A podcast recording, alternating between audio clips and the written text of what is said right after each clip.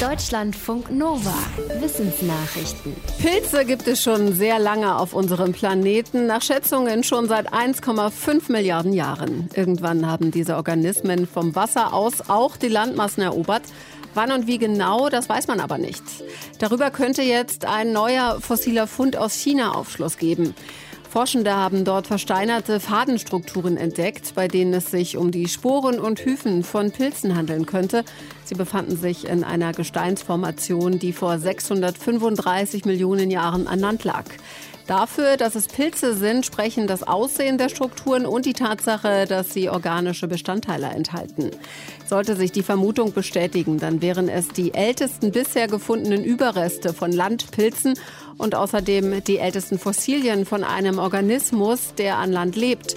Das wäre auch ein Beleg für die These, dass Pilze vor den ersten mehrzelligen Pflanzen die Landmassen besiedelt haben.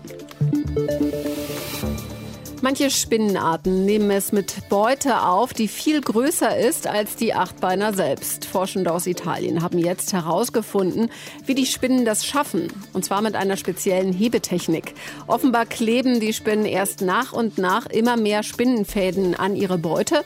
Die Fäden nutzen sie dann quasi als Flaschenzug, um das Beutetier vom Boden in die Luft zu ziehen, sodass es nicht mehr weglaufen kann. In dieser baumelnden Position kann die Spinne die Beute dann töten und fressen. So konnten die Spinnen sogar Tiere erlegen, die bis zu 50 mal schwerer waren als sie selbst, zum Beispiel Kakerlaken und sogar kleine Eidechsen. Da hat man schon eine beschichtete Bratpfanne und Öl benutzt und das Essen backt trotzdem an. Schuld daran ist nicht mangelndes Kochtalent, sondern die sogenannte Wärmekonvektion, schreiben Forschende in einem Fachmagazin. Sie haben mit Pfannen und Sonnenblumenöl experimentiert. Dabei zeigte sich, dass sich in der Mitte der Pfanne irgendwann ein trockener Fleck bildet, an dem das Essen anbackt. Erklären lässt sich das so, steigt die Temperatur des Öls, nimmt gleichzeitig dessen Oberflächenspannung ab. Dadurch wird eine Bewegung in Gang gesetzt, die das Öl von der heißen Mitte weiter nach außen transportiert. Irgendwann wird der Ölfilm in der Mitte so dünn, dass er reißt. Die Forschenden haben aber auch praktische Tipps, was dagegen getan werden kann. Es sollte genug Öl benutzt werden, um die Pfannenoberfläche komplett damit zu benetzen. Die Pfanne sollte einen dicken Boden haben und nur moderat erhitzt werden und nicht vergessen, das Essen immer wieder umrühren. Beine statt Flossen, Lungen statt Kiemen. Zwei Änderungen, die beim Übergang vom Wasser zu Landwirbeltieren wichtig waren. Und auch bei der Nahrungsaufnahme war eine Anpassung nötig. Die meisten Wirbeltiere im Wasser saugen nämlich ihre Beute an. Das funktioniert allerdings an Land nicht.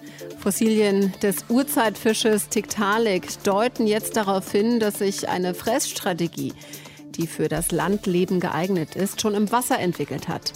Forschende fanden heraus, dass der Kiefer des Fisches so aufgebaut war, dass er schnappen und beißen konnte.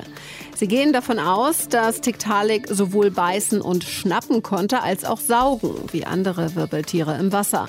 Dass der Urzeitfisch also beide Jagdstrategien kombinieren konnte.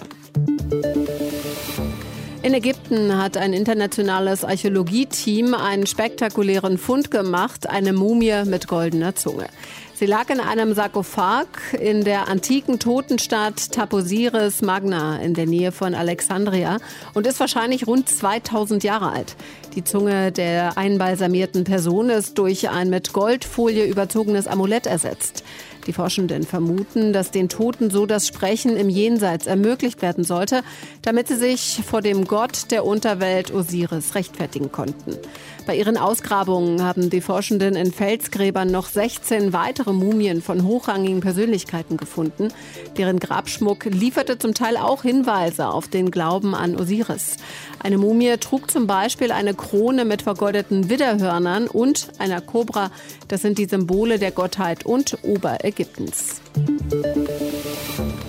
In der Corona-Pandemie finden immer mehr Konferenzen und Unterrichtsstunden als Videoschalte statt. Manchmal schaffen es dabei Störenfriede, in fremde Meetings einzudringen und den Teilnehmenden zum Beispiel verstörende Videos zu zeigen. Zoom-Bombing nennt man das nach dem weit verbreiteten Anbieter Zoom. Es gibt dieses Phänomen aber natürlich auch auf anderen Plattformen. Forschende aus den USA haben sich jetzt weltweit 200 solcher Ereignisse angesehen und sagen, bei den meisten Zoom-Bombings sind keine Hacker am Werk. Vielmehr sind oft die offiziell eingeladenen Teilnehmenden die Sicherheitslücke. Sie veröffentlichten den Link zur Videokonferenz und das Passwort zum Beispiel bei Twitter, zum Teil zusammen mit einem Aufruf zum Zoom-Bombing. Am häufigsten waren das Schülerinnen und Schüler oder Studierende. Deutschlandfunk Nova